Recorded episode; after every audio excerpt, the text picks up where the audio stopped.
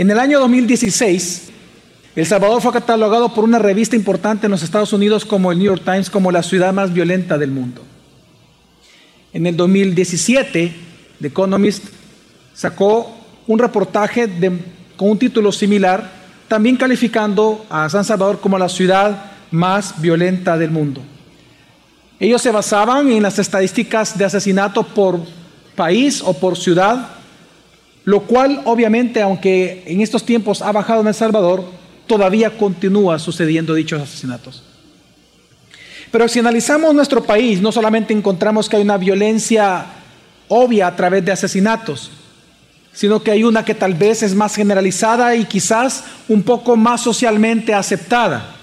Me refiero violencia familiar, violencia en, en los trabajos, abusos dentro de los trabajos del empleador sobre el empleado. También encontramos violencia en los centros de estudio, en los deportes, en los hobbies, en general, en todo casi lugar. Pero esta violencia no solamente es exclusiva del Salvador. Vemos violencia en todo el mundo. Hoy en día, si nosotros analizamos las cosas que están sucediendo en cualquier sociedad, podemos ver nosotros que los deseos carnales actualmente de los seres humanos se les está llamando derechos y que el medio para reclamar dichos derechos es la violencia. Esto hace que nos preguntemos de alguna manera ante tanta violencia que hay en el mundo, ante una cultura violenta, ante una idolatría y culto a la violencia como medio para obtener lo que deseamos. Una pregunta normal y natural que surge en nosotros los cristianos es, ¿cómo nosotros podemos vivir en una sociedad así? ¿Cómo vivir dentro de una, ciudad violenta? ¿Qué tenemos que hacer los cristianos contra los violentos como también con los violentados? ¿Acaso debemos de huir de una sociedad violenta? ¿Acaso hemos de enfrentar a los violentos? ¿Acaso debemos de predicarles o solamente orar? Este día, en este sermón titulado Gracia sobre Gracia en una ciudad violenta, yo quiero hablar y quiero responder estas preguntas hablando a través de un texto que nos enseña a responder claramente esto. Es un texto que nos refiere a una época en donde el mundo entero, dice la palabra, estaba lleno ya completamente de violencia. Tanta que Dios ejerció un juicio que destruyó toda la tierra. Me refiero al diluvio. Y es que si hay un texto que nos puede enseñar el origen de la violencia, la respuesta de Dios o la solución de Dios a la violencia del hombre. ¿Y cuál debe ser nuestra responsabilidad en una sociedad violenta? Es el pasaje de Génesis capítulo 6. Y es que el versículo 11 dice, y la tierra se había corrompido delante de Dios y estaba la tierra llena de violencia. Y esa fue la razón por la cual Dios envió el diluvio. Así que a través de este texto y en su contexto, que lo vamos a leer ya en los siguientes minutos, Vamos a aprender tres cosas importantes para saber actuar dentro de una sociedad salvadoreña como la que nosotros vivimos, que es violenta en sí misma. Vamos a ver tres puntos importantes. Número uno, el origen de la violencia en todo el mundo. Número dos, vamos a ver la respuesta de Dios a la violencia humana. Y nuestra responsabilidad, en tercer lugar, en medio de una sociedad violenta. Así que vamos al primer gran punto, que es el más largo de todos, y es el que queremos enfatizar porque vamos a observar cuál es el origen de la violencia en el mundo. En Génesis, si usted ve capítulo 1 y capítulo 2, lo que nos enseña es la creación. Dios creó todas las cosas y luego vemos la creación del hombre. En Génesis 3 lo que encontramos es la caída del hombre y juntamente con la caída la entrada de la violencia en la humanidad. Dios puso enemistad, violencia, entre la simiente de la mujer y Satanás. Encontramos el deseo de la mujer iba a ser con el marido controlarlo, pero al final con violencia el hombre tendría que gobernar sobre la mujer. La maldición del pecado, o parte de la maldición del pecado. Así que en Génesis 3, aquello bueno que Dios creó, vemos que cae y la violencia entra en el mundo. En Génesis 4 lo que vemos es una corrupción mayor de esta violencia, tanto así que si en el 3 vemos la caída del hombre, en el capítulo 4 lo que estamos viendo es la caída de la familia, porque encontramos que con violencia Caín mató a Abel. Y más adelante se nos narran las generaciones de Caín que Lamec, y lo cito, él llega a decir con arrogancia en Génesis 4:23, he dado muerte, violencia. Y he dado muerte, asesinado a un hombre por haberme herido y a un muchacho por haberme pegado. Si algo nosotros vemos ya en el capítulo 4 es más violencia. Una violencia que ya no solo rompe la estabilidad familiar, sino que ahora comienza a permear en la sociedad. Y esto ya lo vemos en su plenitud, o vemos en su éxtasis, en su cenit en el capítulo 6. En donde ya en el capítulo 6 lo que vemos es la caída de toda la sociedad, la caída de toda una cultura, porque Dios llega a decir que toda la tierra estaba llena de violencia. Esta palabra violencia es bien peculiar en hebreo porque está hablando de todo tipo de violencia, desde las guerras entre naciones hasta lo que hoy nosotros llamamos bullying dentro de una misma familia. Así que cuando la Biblia dice en Génesis 6 de que toda la tierra estaba llena de violencia, tenemos que preguntarnos por qué. ¿Qué tipo de violencia está refiriéndose Génesis de tal manera que Dios tuvo que enviar un diluvio? Para eso tenemos que irnos al contexto. Ahí mismo en el capítulo 6, si usted me acompaña, voy a leer del versículo 1 al versículo 4 y dice así la palabra del Señor. Y aconteció que cuando los hombres comenzaron a multiplicarse sobre la faz de la tierra y le nacieron hijas, los hijos de Dios vieron que las hijas de los hombres eran hermosas y tomaron para sí mujeres de entre todas las que les gustaban. Entonces el Señor dijo, no contenderá mi espíritu para siempre con el hombre, porque ciertamente él es carne. Serán pues sus días ciento veinte años. Y había gigantes en la tierra en aquellos días y también después, cuando los hijos de Dios se unieron a las hijas de los hombres, y ellas le dieron luz hijos. Estos son los héroes de la antigüedad, hombres de renombre. Este texto, y por eso el primer punto de este sermón es el más largo, este texto es uno de los más difíciles de interpretar de toda la Biblia. De hecho, históricamente ha tenido tres interpretaciones muy distintas de lo que encontramos aquí. Nosotros observamos acá en, el texto, por lo menos que hay tres tipos de violencia que en aquel momento estaba llenando toda la tierra. En primer lugar, encontramos la violencia natural. No podemos negar que en el mundo había violencia natural. Animales comiendo animales. Virus afectando a los seres humanos y enfermando a los seres humanos. Pero aparte de eso encontramos un segundo tipo de violencia en este texto y es una violencia moral. El hombre realmente se deleitaba en la maldad, ya lo vamos a demostrar. Lo que vemos aquí es el hombre amando la violencia, rindiendo culto idolátrico a la violencia. Pero en tercer lugar, lo que vemos aquí es una violencia sobrenatural, porque si hay una violencia natural, también hay una violencia sobrenatural, porque lo que encontramos aquí es una gran actividad demoníaca, como pocas veces ha pasado en la humanidad. Y esto es lo que hace importante entender el texto para evitar malas interpretaciones. Realmente el versículo más, uno de los versículos más difíciles de interpretar es el versículo 2. Dice la escritura en capítulo 6, dice, y los hijos de Dios vieron que las hijas de los hombres eran hermosas y tomaron para sí mujeres de entre todas las que les gustaban. El escritor nos dice que esto que estamos leyendo fue el cenit, es decir, la gota que colmó el vaso de Dios. Pero si uno le lee así nomás, uno diría, ¿por qué Dios se enoja con que los hombres se casaran? No, lo que pasa es que hay que entender lo que está diciendo el texto con la frase hijos de Dios. Esta frase hijos de Dios ha tenido en la historia tres interpretaciones importantes. Unos dicen que se refiere a la genealogía de Caín que se comenzó a casar con, la con las hijas provenientes de Set, que es en el capítulo 5 de Génesis, que es la de, de dicha genealogía.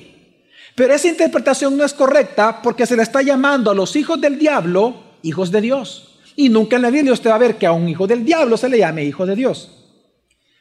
Una segunda interpretación que a mi criterio también está muy equivocada contextualmente es decir que se refiere a hombres poderosos, reyes de aquel momento, que comenzaron a abusar de las personas porque comenzaron a casarse con tantas mujeres porque querían construir para ellos grandes arenes.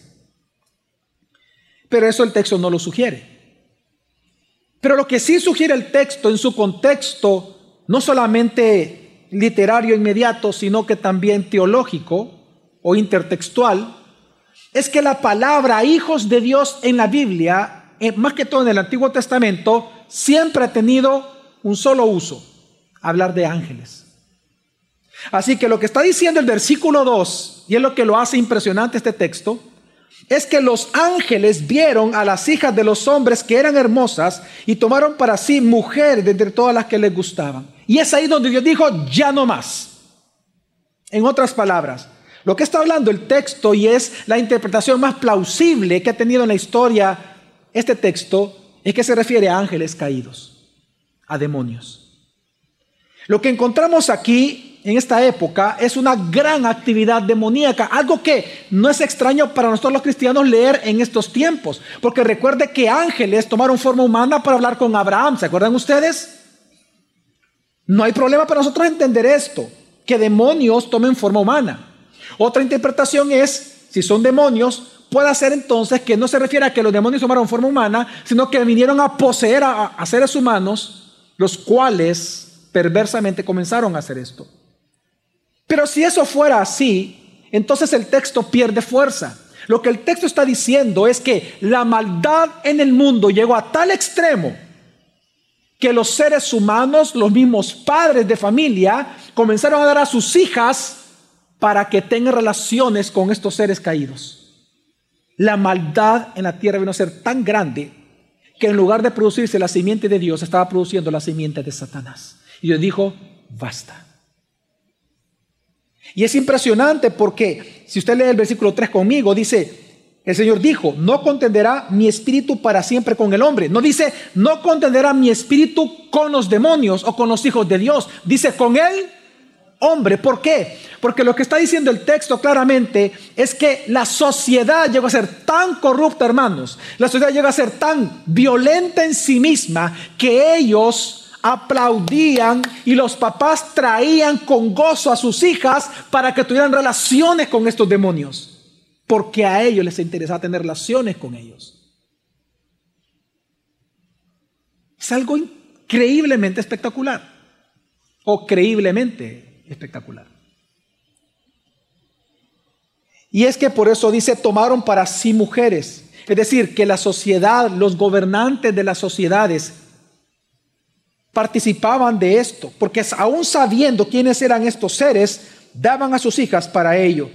Participaron del pecado. Dios está acusando al hombre de gozarse en la maldad, de gozarse en esta perversión. ¿Qué perversión la que vemos aquí? Ahora, algunos de ustedes puedan decir, pero pastor, ¿cómo es posible eso? Porque eh, eh, Jesús dijo de que cuando nosotros eh, estuviéramos en el cielo seríamos como los ángeles que no se dan en matrimonio. Claro, pero Jesús dijo que era matrimonio, pero nunca la Biblia dice que ellos no puedan procrear. No lo sabemos. Es algo que a nosotros no se nos ha revelado y yo no me voy a meter en teología especulativa porque esto podemos caer en herejías. Pero lo que sí estamos hablando es que aquí sí Moisés con toda intención está hablando que eran ángeles caídos que comenzaron a tener relaciones con las mujeres. Luego viene el versículo 4 donde dice, y había gigantes en la tierra, los famosos Nefilim. Los Nefilim no son los hijos de estas uniones. Leamos bien el texto, dice, había gigantes en la tierra en aquellos días, dice, ya habían y también después. Es decir, antes y después de que ya habían nefilines, es decir, personas de gran estatura. Bueno, después de qué, dice, sigamos leyendo el versículo 4, cuando los hijos de Dios, es decir, cuando estos ángeles caídos se unieron a las hijas de los hombres y ellas le dieron a luz hijos. Pero luego entonces dice algo impresionante este versículo. Dice, estos son los héroes de la antigüedad hombres de renombre. ¿Quiénes son estos? ¿Se refiere a los hijos o se refiere al objeto del que viene hablando todo el texto, que son los hijos de Dios? Gramaticalmente se refiere a los hijos de Dios. ¿Qué está diciendo este texto entonces, hermanos? Prestemos atención. Lo que está diciendo Moisés es que hubo una época en la tierra con tanta maldad en el mundo y tanta actividad por medio del príncipe de, de la potestad del aire, que los héroes, los valientes, los poderosos, los admirados de las culturas eran estos seres caídos.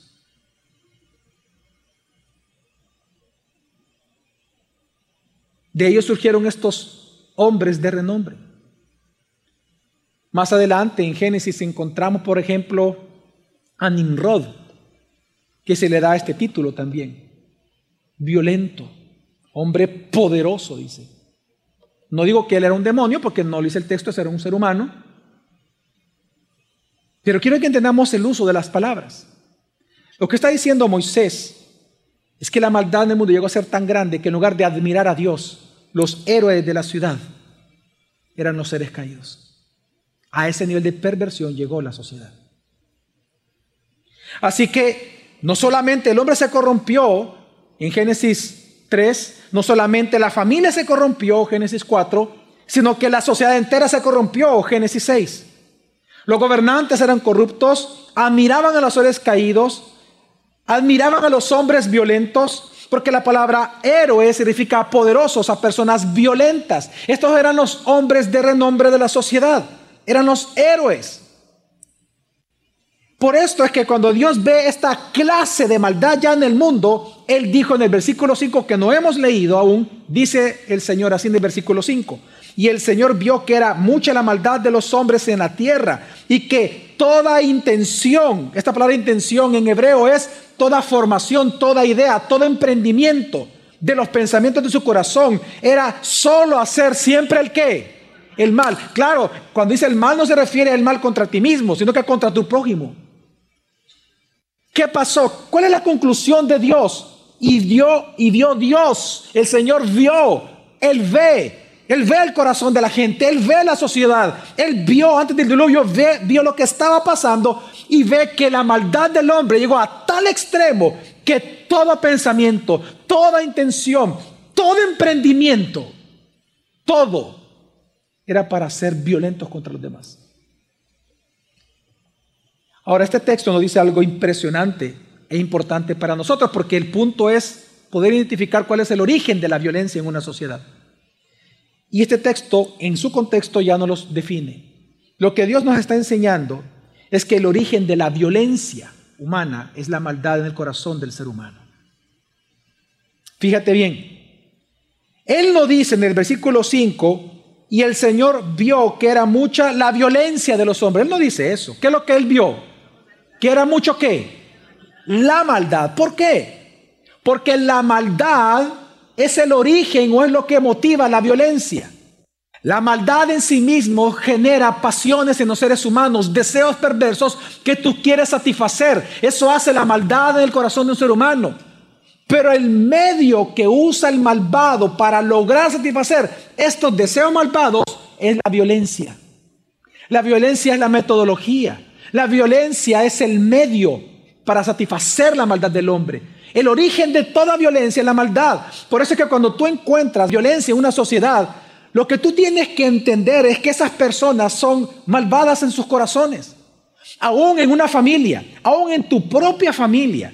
Si en tu propia familia hay fuertemente acciones violentas, violencia verbal, violencia emocional, violencia psicológica, violencia sexual, cualquier tipo de violencia, tú tienes que entender que eso es producto de la maldad que hay aún en el corazón de esas personas, aunque sea tu familia todo acto de violencia, todo acto de violencia. Abuso contra las mujeres en El Salvador. Todo acto de violencia. Aborto. Todo acto de violencia. es el resultado de un corazón malvado.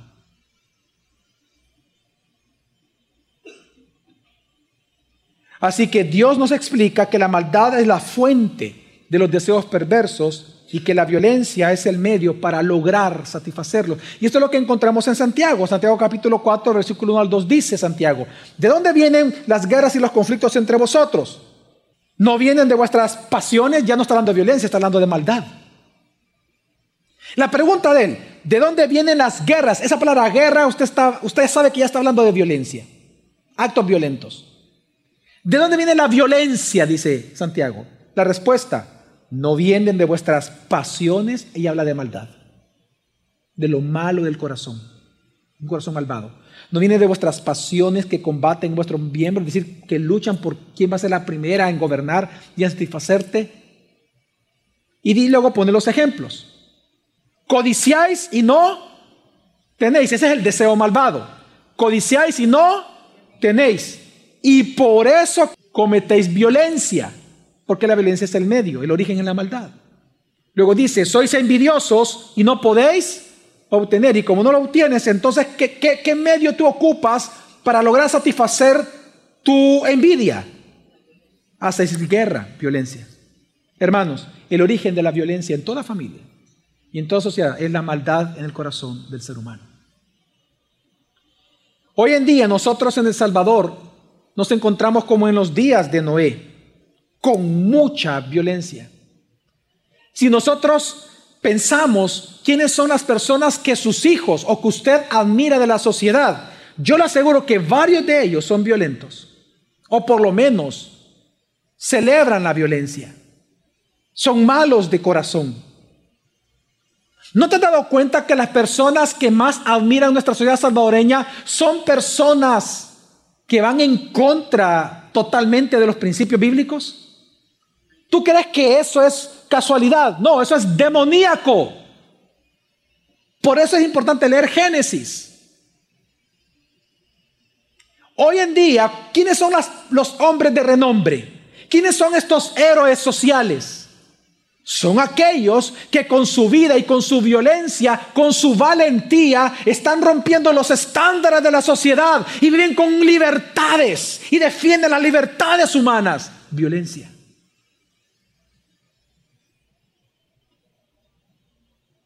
Y eso es demoníaco.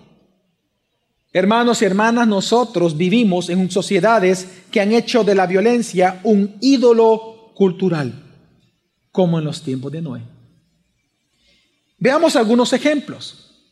Empecemos desde los más básicos hasta los más difíciles. ¿Cómo es el entretenimiento de los salvadoreños? ¿Cuál es el, el entretenimiento de renombre de los salvadoreños? Tiene que ver con la violencia. Por ejemplo, ¿cuáles son las películas más exitosas en El Salvador? Los dramas. No, los violentos. Quiero que entiendas que estamos en una sociedad en donde su cosmovisión por haber rechazado a Dios es una cosmovisión que celebra a demonios, celebra la violencia que estos generan.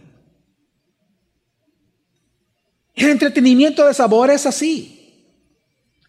En el sabor se admira a las personas con antivalores. ¿Sabe cómo se le llama en el sabor a las personas que son con antivalores y defienden su antivalor?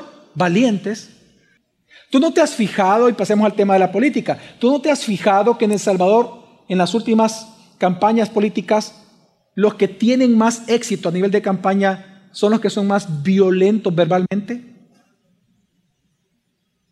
Bíblicamente se le llama violencia. Hoy en día se les llama expertos.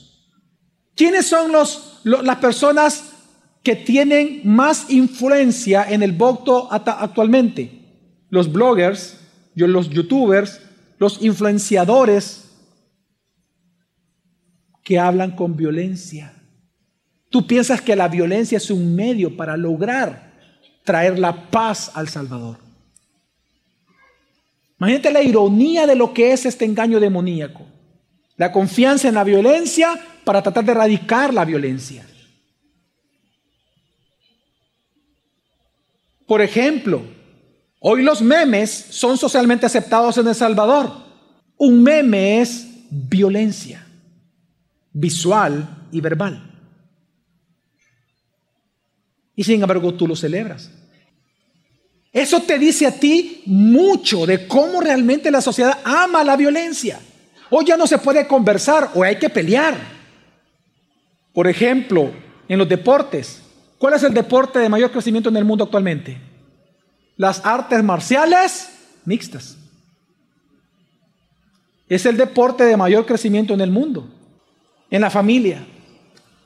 Solo en los últimos tres años ha habido más de 41 mil víctimas de violencia intrafamiliar en El Salvador. Más de 41 mil víctimas han sido de abuso infantil que presentaron denuncia. Ya no pensemos en los que no las presentaron. Actualmente más del 50% de las mujeres que viven con pareja en El Salvador sufre violencia sexual o física en los colegios y universidades. Más del 30% de los alumnos sufren violencia física. Y más del 70% de los alumnos están sufriendo ciberacoso. ¿Qué es un ciberacoso? Se hacen retos. Mándame tu foto desnudo, yo te voy a mandar la mía. Y viene el otro y el que ya tiene la foto, ¿sabe lo que hace? Te controla. Ahora tiene el poder de acabar con tu vida. Eso es violencia. Tengo tus fotos. Yo las tengo. Oh, yo las tengo. Hoy vas a hacer lo que yo diga.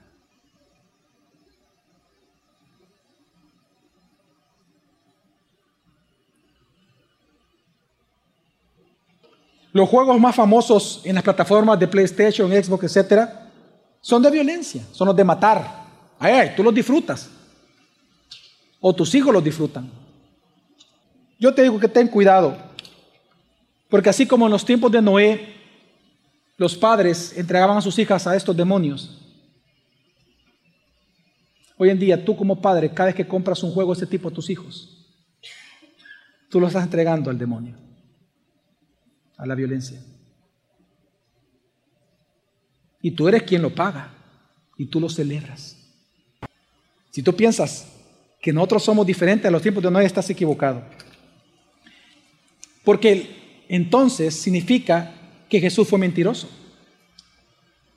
Porque si tú no aceptas que estamos viendo como los tiempos de Moisés, de, de Noé, entonces significa que Jesús es mentiroso. Porque Jesús dijo en Mateo 24, 37 al 39, hablando de su segunda venida, de las señales antes de su venida, Él dijo, porque como en los días de Noé, así será la venida del Hijo del Hombre. Pues así como en aquellos días antes del diluvio estaban comiendo y bebiendo, casándose y dándose en matrimonio. Hoy entendemos que habla de estos matrimonios perversos. Hasta el día en que entró Noé en el arca y no comprendieron hasta que vino el diluvio y se los llevó a todos. Así será la venida del Hijo del Hombre. Hoy en día vemos que grupos supuestamente minoritarios luchan con violencia para que se acepte el matrimonio del mismo sexo. Hoy en día a estos excesos de lujuria se les llama en El Salvador derechos humanos. Y el medio legítimo que todos estos grupos están ocupando como las feministas, las abortistas y todo el lobby gay, los medios que están utilizando para reclamar estos supuestos derechos es la violencia. El hombre piensa que la violencia se gana con violencia. Por eso es que Dios, ¿cómo concluye su argumento? En Génesis 6 dice, y la tierra se había corrompido delante de Dios y estaba llena de violencia. ¿Sabe usted que la palabra corromper aquí es destrucción? Es decir, lo que está diciendo la Biblia, cuando dice, y la tierra se había corrompido delante de Dios y la tierra estaba llena de violencia, es decir, que con violencia la humanidad se estaba autodestruyendo a sí misma y destruyendo la tierra misma. Entonces, ¿qué hizo Dios? Y miró Dios a la tierra y aquí que estaba corrompida, destruida, porque toda carne había corrompido su camino sobre la tierra. ¿Sabe qué Dios está diciendo? Una vez más, que la razón por la cual había violencia en todo el mundo es porque ellos decidieron abandonar el camino de Dios, a Dios. ¿Qué hizo Dios? ¿Cuál fue la respuesta de Dios? La respuesta de Dios fue doble. Dos cosas hizo Dios ante la violencia de la humanidad. Número uno, Dios lloró. Qué interesante, dice el versículo 5. Y el Señor vio que era mucha la maldad de los hombres en la tierra y que toda intención de los pensamientos de su corazón era solo hacer siempre el mal. Lo que vemos en el, en el versículo 5 es la razón del diluvio. La maldad llegó a un nivel nunca antes visto en la humanidad. Pero luego, ¿qué dice el versículo 7? El 7 dice lo que Dios hizo. Y el Señor dijo, borraré de la faz de la tierra al hombre que he creado, desde el hombre hasta el ganado, los reptiles y las aves del cielo, porque me pesa haberlos hecho. Juicio. La respuesta de Dios fue juicio. Pero cuando leemos Génesis, todos nosotros nos enfocamos en eso. Sí, el juicio de Dios, Dios trajo el diluvio como juicio. Pero, ¿qué hay entre la razón de la maldad del hombre y la respuesta de Dios que es juicio? ¿Qué encontramos entre el versículo 5 y el versículo 7? ¿Qué es lo que hay? Hay un gran versículo 6. ¿Y qué es lo que Dios dice en el versículo 6? Y le pesó al Señor haber hecho al hombre en la tierra y sintió tristeza en su corazón. ¿Qué está diciendo Moisés? Que antes del juicio Dios sufrió, Dios lloró, porque iba a destruir la tierra. ¿Sabes qué está diciendo Moisés? Que desde el día que Dios te creó a ti y a mí, Él unió su corazón con nosotros. Y Él realmente ama a su creación. Y dice ahí que él sufrió. Las palabras aquí son fuertes y no tengo el tiempo para explicarlas, pero gramaticalmente esas palabras son muy, muy, pero muy fuertes. Dios se acongojó, sabemos que son antropomorfismos, pero hay que entender el, sentido del texto, el mensaje que Dios quiere dar con este texto, al ponerse forma humana casi aquí. Dios lloró, Dios sufrió. ¿Y por qué sufrió? porque tenía que haber un juicio por tanta maldad. Para aquellos que piensan que Dios se goza en sus juicios, aquí Dios lloró. Desde el día que Dios creó, Él unió su corazón con su creación. Él nos creó, Él no estaba obligado en crearte a ti y a mí.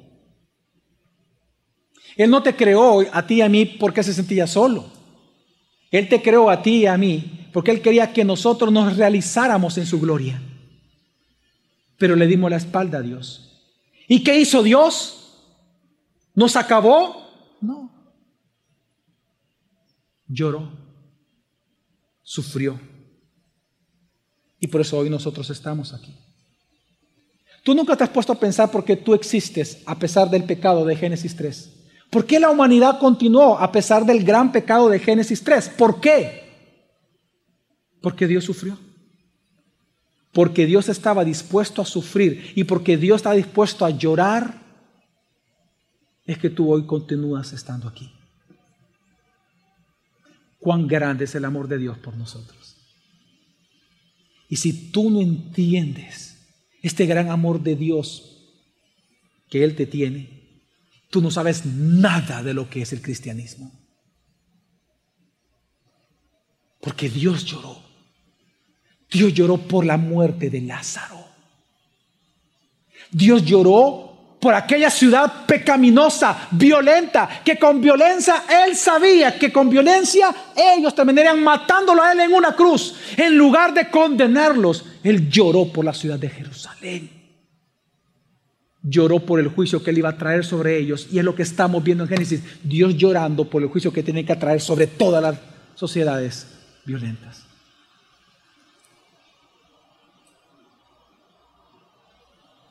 La única razón por la cual la humanidad, continuó después del pecado es porque Dios decidió sufrir. Y en segundo lugar, esto me lleva a lo segundo que Dios hizo, a pesar de llorar. Dios trajo un juicio. Y el juicio es que nos demuestra algo importante, que es el diluvio. Que a pesar de que Dios lloró, Dios no es un Dios ambivalente. Él tuvo que hacer lo que tenía que hacer. Él tenía que hacer juicio. Porque así como su amor por su creación no interfiere con su justicia, su justicia y su juicio no opaca su amor por la creación. Dios no es ambivalente. Así que lo que vemos nosotros en el diluvio, en el juicio, es que Dios lo que hace es establecer un patrón de cómo Él erradicaría la violencia, porque este es el punto que queremos llegar. Ya entendimos el origen de la violencia, que es la maldad en el corazón del hombre. La pregunta es ahora, ¿cuál, era, ¿cuál es la solución que Dios trae o traería ante la violencia que hay en las sociedades? El diluvio, entendamos, no fue la solución de Dios a la violencia. El diluvio fue un patrón que le establece, que nos anuncia casi proféticamente de lo que Dios haría en el futuro con la violencia. ¿Por qué? Porque en el diluvio, aunque todos nosotros pensamos siempre que es un juicio y solo juicio, lo que nos enseña Génesis es que en el diluvio hizo dos cosas por lo menos en la humanidad. Número uno, detuvo por gracia por un tiempo la maldad en la tierra. Y es que el texto es impresionante. Génesis versículo 2 y 13 dice, y miró Dios a la tierra y aquí que estaba corrompida, es decir, destruida, que se estaban autodestruyendo. Por lo tanto, ¿qué hace Dios? Versículo 13. Entonces dijo Dios a Noé, he decidido poner fin a toda carne porque la tierra está llena de violencia por causa de ellos y aquí yo voy a destruirlos juntamente con la tierra. Dios ocupa la misma palabra. ¿Sabe lo que Dios está diciendo? Dios está diciendo aquí, a los que se están autodestruyendo, Noé, te aviso que yo los voy a destruir a los que se están autodestruyendo. ¿Pero para qué? Para detenerlos que ya no se sigan destruyendo a sí mismos. En otras palabras, el diluvio fue por gracia. ¿Sabe cómo tú me vas a entender? Los que son padres. ¿Por qué nosotros muchas veces traemos juicio sobre nuestros hijos con la varita? ¿Por qué le vamos a dar vara a nuestros hijos? ¿Por qué castigamos a nuestros hijos? ¿Cuándo castigamos, para empezar, cuándo castigamos a un hijo? ¿Cuando ha hecho lo bueno o lo malo? ¿Y por qué los castigamos? Porque los, porque los amamos, pero ¿para qué entonces? Para corregirlos de su mal camino, lo que está diciendo Génesis. Entonces al final, lo que para ellos es juicio, también es que gracia, porque yo amo a mi hijo y no quiero que se corrompa aún más ni que se autodestruya, lo voy a disciplinar ahorita, aunque para él resulte doloroso. Y es lo que encontramos en Génesis. ¿Qué es lo que encontramos en Génesis, hermano? Que el juicio vino a ser la salvación de la humanidad. El juicio vino a ser la gracia de Dios sobre todo el mundo. Lo que vemos en el diluvio, hermanos, no solo es juicio. Lo que vemos en el diluvio es la gracia de Dios obrando a través de sus juicios gracia sobre gracia sobre el mundo, lo que encontramos en el diluvio. Es lo que nosotros vemos aquí. Porque mira, porque resulta que estas mismas aguas que comenzaron a ahogar y comenzaron a aplastar a la humanidad, estas mismas aguas, por otro lado, levantaron a un remanente que estaba dentro de un arca. Las mismas aguas del juicio que mataron a algunos son las aguas que salvaron a otros. Lo que vemos a través del juicio de Dios es su gracia. Él quiso detener la maldad. No la erradicó, la detuvo. Porque se estaban autodestruyendo. Él tuvo que destruir a los que se estaban autodestruyendo a sí mismos. Para que ya no siguieran autodestruyéndose. Gracia sobre gracia. Y resulta que este mismo juicio trajo salvación a un remanente. El juicio sobre el pecado destruyó a algunos, pero ese mismo juicio fue la gracia que salvó a otros. Ahora, yo dije que esto es un patrón. Es un patrón porque lo vemos luego que esta misma estrategia de Dios de impartir gracia para eliminar la violencia, impartir gracia a través de un juicio, lo establece como un patrón después del diluvio. Veamos lo que pasó con Jonás. Dios dice, Jonás es otro ejemplo muy bueno de analizar por qué él fue él fue enviado por Dios a predicarle a la ciudad más violenta de aquel momento, llamada qué? Nínive, capital del rey, del imperio sirio. ¿Y qué pasó? Que ellos eran violentos. Es más, ellos cometían tales atrocidades que yo creo que no es digno de mencionarlo en un púlpito. Lo que hacían con las mujeres y con sus partes genitales lo que hacían con, los esclavos, cosas innombrables. Ha sido uno de los peores y más sádicos de los imperios que ha tenido la humanidad. Y resulta que un profeta de Dios fue enviado a predicar arrepentimiento a la ciudad más violenta de aquel entonces. ¿Qué hizo Jonás? Huyó. Huyó. Y él dijo, me voy hasta el otro lado, Tatarsis. Y resulta que entonces yendo en el barco, Dios envía una gran tormenta. Y todos comienzan a ser amenazados de muerte. Y en ese momento otra vez aguas, otra vez aguas. Y en ese momento, en esas aguas, en ese juicio que yo estaba enviando, porque el profeta estaba desobedeciendo, el profeta puso en peligro la vida de todos los del barco y su propia vida porque estaban a punto de morir. ¿Qué fue la solución de Dios? ¿Qué le dijo Dios a Jonás? Dios le dijo, ¿quieres salvarlos a ellos y a ti mismo? Échate en mis aguas. Échate en el juicio. Lánzate a las aguas. Porque en este juicio yo los salvaré a ellos y te salvaré a ti. ¿En qué apunta esto que vemos en Jonás y que vemos en Noé? Apunta lo que Jesús hizo en la cruz. Porque fue en la cruz en donde Jesucristo tomó tus pecados y mis pecados y la cruz y este juicio sobre él fue como estas aguas del diluvio, que se levantaron por la cantidad de pecados de nosotros y vinieron sobre Jesús, lo hundieron a él, comenzaron a aplastarlo hasta el punto que lo mataron. Y resulta que este juicio sobre él resultó en tu propia salvación. Las mismas aguas que crucificaron a Cristo son las que te levantaron ahora, por lo cual puedes glorificarlo a Él todos los días de tu vida por gracia de Dios. La gracia a través del juicio. Y es ahí donde Dios erradicó y erradica la violencia. Porque es a través de este gran juicio, en donde tú y yo mereceríamos haberlo vivido, pero fue Jesús quien lo hizo por nosotros. Fue a través de esto que entonces Dios, a todos los que creen en esta obra de Jesús, a los que creen en Él, ya no son condenados, se nos dio un corazón nuevo, se nos quita el corazón malvado, maldad, que es lo que produce la violencia. Se nos quita el corazón malvado y se nos da un corazón de carne, un corazón nuevo, en el cual no solamente viene la ley de Dios impresa, sino que también se nos dio a nosotros el deseo de querer agradar a Dios con todo nuestro corazón. Y Dios es glorificado por nosotros. Lo que no pasó en los tiempos de Noé, lo que era imposible en los tiempos de Jonás, Dios lo hizo a través de Cristo Jesús. Por eso es que Él dijo en Lucas 32, los hombres de Nínive se levantarán en el juicio con esta generación y la condenarán. Porque ellos se arrepintieron con la predicación de Jonás. Y mirad, algo más grande que Jonás está aquí. Es como que Jesús les estaba diciendo, vendrá sobre mí un juicio como nunca antes las aguas se levantarán como en el diluvio.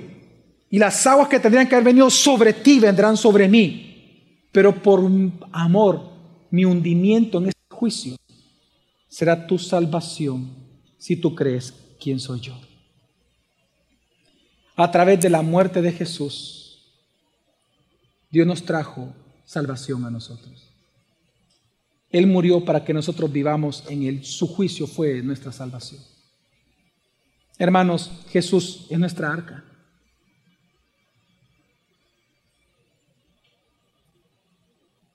Si tú crees en Él, entonces serás levantado con Él como dentro de un arca, en Él, serás levantado en la resurrección. Pero si tú no crees en Él, vas a ser condenado, aplastado eternamente por la ira de Dios. Hermanos, la cruz vino a ser la solución definitiva de Dios a la violencia y a la maldad del hombre. Entonces, considerando ya para ir aterrizando y concluyendo, considerando entonces el origen de la violencia en el mundo y la solución de Dios a ella que lloró, pero trayendo gracia a través del juicio, ¿Qué debemos de hacer los cristianos en medio de una sociedad violenta como lo es San Salvador? En primer lugar, quiero hablar de lo que no debemos de hacer. Como cristianos, por favor, no tomes venganza. Mira lo que pasó con Jonás. Mira lo que sucedió cuando él va. Es cierto, él predicó. De hecho, dice la Biblia que se arrepintieron. Pero aún con su arrepentimiento, ya en el capítulo 4, versículo 1, ¿qué encontramos? Que Jonás al ver, oiga, al ver con sus ojos que Dios no actuó con violencia contra estos impíos de Nínive y los destruía, él se enojó contra Dios. ¿Por qué? Porque Jonás no quería que ellos se arrepintieran o que les predicó arrepentimiento. Jonás lo que quería era la venganza. ¿Qué es la venganza sino simplemente violentar aún con mayor fuerza a aquel que te violentó?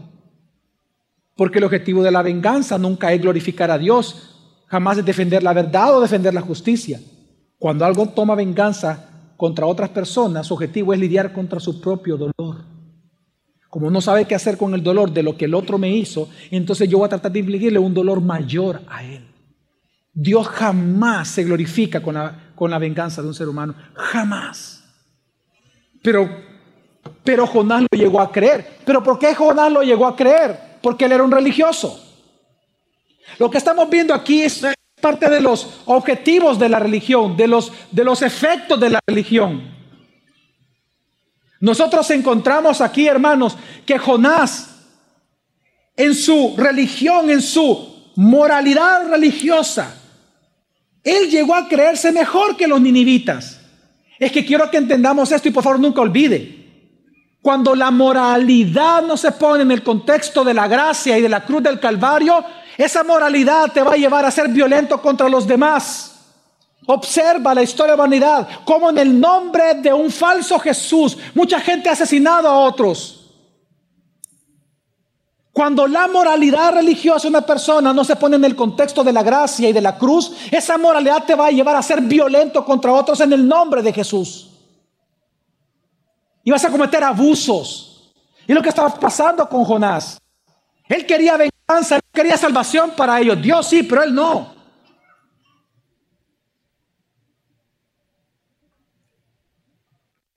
Él quería destrucción. Pero mira qué diferencia con Jesús. Jonás fue a predicarle a una ciudad violenta. Y aún predicándole arrepentimiento, lo que él quería en su corazón era destrucción sobre ellos, porque su moralidad le decía, tú eres bueno, ellos son malos, tú eres mayor que ellos, ellos son menores. Tú mereces salvación, ellos no merecen salvación, porque tú eres bueno, ellos son malos. Es lo que hace la moralidad religiosa, las religiones. Pero compara eso con Jesús, que Él está enfrente de la ciudad violenta, que con violencia le iba a matar, y en lugar de querer su destrucción, Él lloró, porque la destrucción realmente iba a venir. Él los quería salvar. ¿Qué vas a hacer tú ante, la violencia del Salvador? No, te, no tomes venganza. Otra, otra cosa que no tenemos que hacer es resignarnos. No, que como somos cristianos tenemos que agachar la cabeza y resignarnos, que nos abusen, que la corrupción llegue a tal manera que nos destruya. Sí, tenemos que quedarnos callados. El no hacer nada, al final de cuentas, es huir de la violencia. Y una vez más, al huir de la violencia, no estás lidiando con la verdad ni con la justicia, estás lidiando con tu dolor por ser violentado. ¿Qué vas a hacer? O te vengas o huyes. Pero la pregunta es, ¿qué tenemos que hacer? ¿Qué es lo que sí debemos de hacer? Pues la Biblia sí nos dice lo que tenemos que hacer. Vencer la maldad con el bien. Dice Romanos 12:21, en el contexto de la venganza, dice, no seas vencido por el mal, sino vence con el bien el mal. ¿Sabes que está enseñándonos Dios que en lugar de querer lidiar con tu dolor por ser violentado por otros, debemos de aprender a lidiar con la maldad de nuestra ciudad? Porque el origen de la violencia es la maldad. El problema no es la violencia, hermanos, en El Salvador. El problema es la maldad en el corazón de los violentos. Ese es el problema. Por lo tanto, el enfoque de nosotros los cristianos no es pagar con venganza la maldad del otro. Yo te voy a hacer sufrir porque me estás haciendo sufrir. No, ni tampoco es huir de la maldad. Eso no es el versículo. ¿Qué dice el versículo? Vence la maldad. No te vengues, tampoco huyas. Véncela. Pero ¿y cómo vencerla? Con el bien. Es que tienes que recordar que detrás de todo hombre violento, detrás de toda mujer violenta, detrás de todo hijo que con violencia habla en contra de sus padres, jóvenes que están aquí, que con violencia le hablan a sus padres, o cuando padres con violencia le hablan a sus hijos, detrás de todo tipo de violencia, verbal, física, psicológica, sexual, hay un corazón malvado. Entonces lo que se necesita esa persona violenta es el arca de salvación de Jesucristo. Lo que necesita es gracia sobre gracia en su corazón. Es a Cristo. Vencer la maldad de nuestra ciudad con el bien. ¿Cómo lo vamos a hacer? Tres cosas. Involúcrate en la ciudad. Involúcrate en la sanidad mental, alma, de corazón, física, emocional, de quienes están sufriendo la violencia de parte de otros. Observa en donde Dios está obrando y únete en esa obra de Dios. En otras palabras, habla con estas personas, ama al que está sufriendo, únete en su dolor, llora con él. Llora con las personas que están sufriendo. No huyas de los que están siendo violentados. No tomes esa pasividad de Jonás religiosa. Lo importante es que yo soy salvo y que voy a la iglesia y estos son grandes impíos que se mueran. No. Llora. Llora por San Salvador. Llora por nuestra ciudad. Llora, hermano mío. Lloremos. Lloremos por estos corazones que están condenados aún. Lloremos por la ciudad. Lloremos por quienes están sufriendo. Identifiquémonos con el dolor de ellos. Y esto me lleva al segundo punto. Proclámales el Evangelio con paciencia y con mucha gracia a los violentos. Noé es llamado en la Biblia pregonador de justicia, es decir, que él predicó a una humanidad violenta. Jonás predicó el arrepentimiento a una ciudad violenta. Jesús predicó el Evangelio del reino a una humanidad violenta. Él trajo la gracia y la verdad a un mundo lleno de maldad. Por lo tanto, ¿qué debe de hacer la iglesia? Predicar a la ciudad violenta, hacer discípulos. Hermanos, y eso requiere que tú tomes tiempo durante la semana para hacerlo. Reúnete con las personas. En donde Dios está obrando, reúnete. Invítalo habla, enséñale. Él no sabe que está siendo discipulado, pero tú sí. Tú sabes que tú lo estás discipulando. Hazlo. En otras palabras, ¿qué requiere la, sociedad salvadoreña? Que le prediquemos gracia sobre gracia a ella. Y en tercer lugar, permanece en Jesús. Cuando tú estés sufriendo las aguas de la violencia de otros sobre tu vida, cuando en tu trabajo las aguas se levanten de tal manera contra ti que comiencen a oprimirte y a hundirte, recuerda que esas aguas tienen el poder de hacerte una peor persona o una mejor persona, o hundirte de total manera o de levantarte de total manera. ¿De qué va a depender? De que si tú estás dentro del arca o no, de eso depende todo. Permanece en Jesús. No solamente Dios te salvó, sino que Dios te sostiene. Has pecado, ve y confiesa tus pecados al Señor. Porque la Biblia enseña, Romanos 8, que ninguna condenación hay para los que estamos en Cristo Jesús, en el arca. No hay condenación. Así que si tú has pecado, padre de familia, que tú entregas a tus hijos a los demonios, porque no te preocupas de ellos, no los crías tú, los cría el tío, la abuela, quien sea, pero menos tú.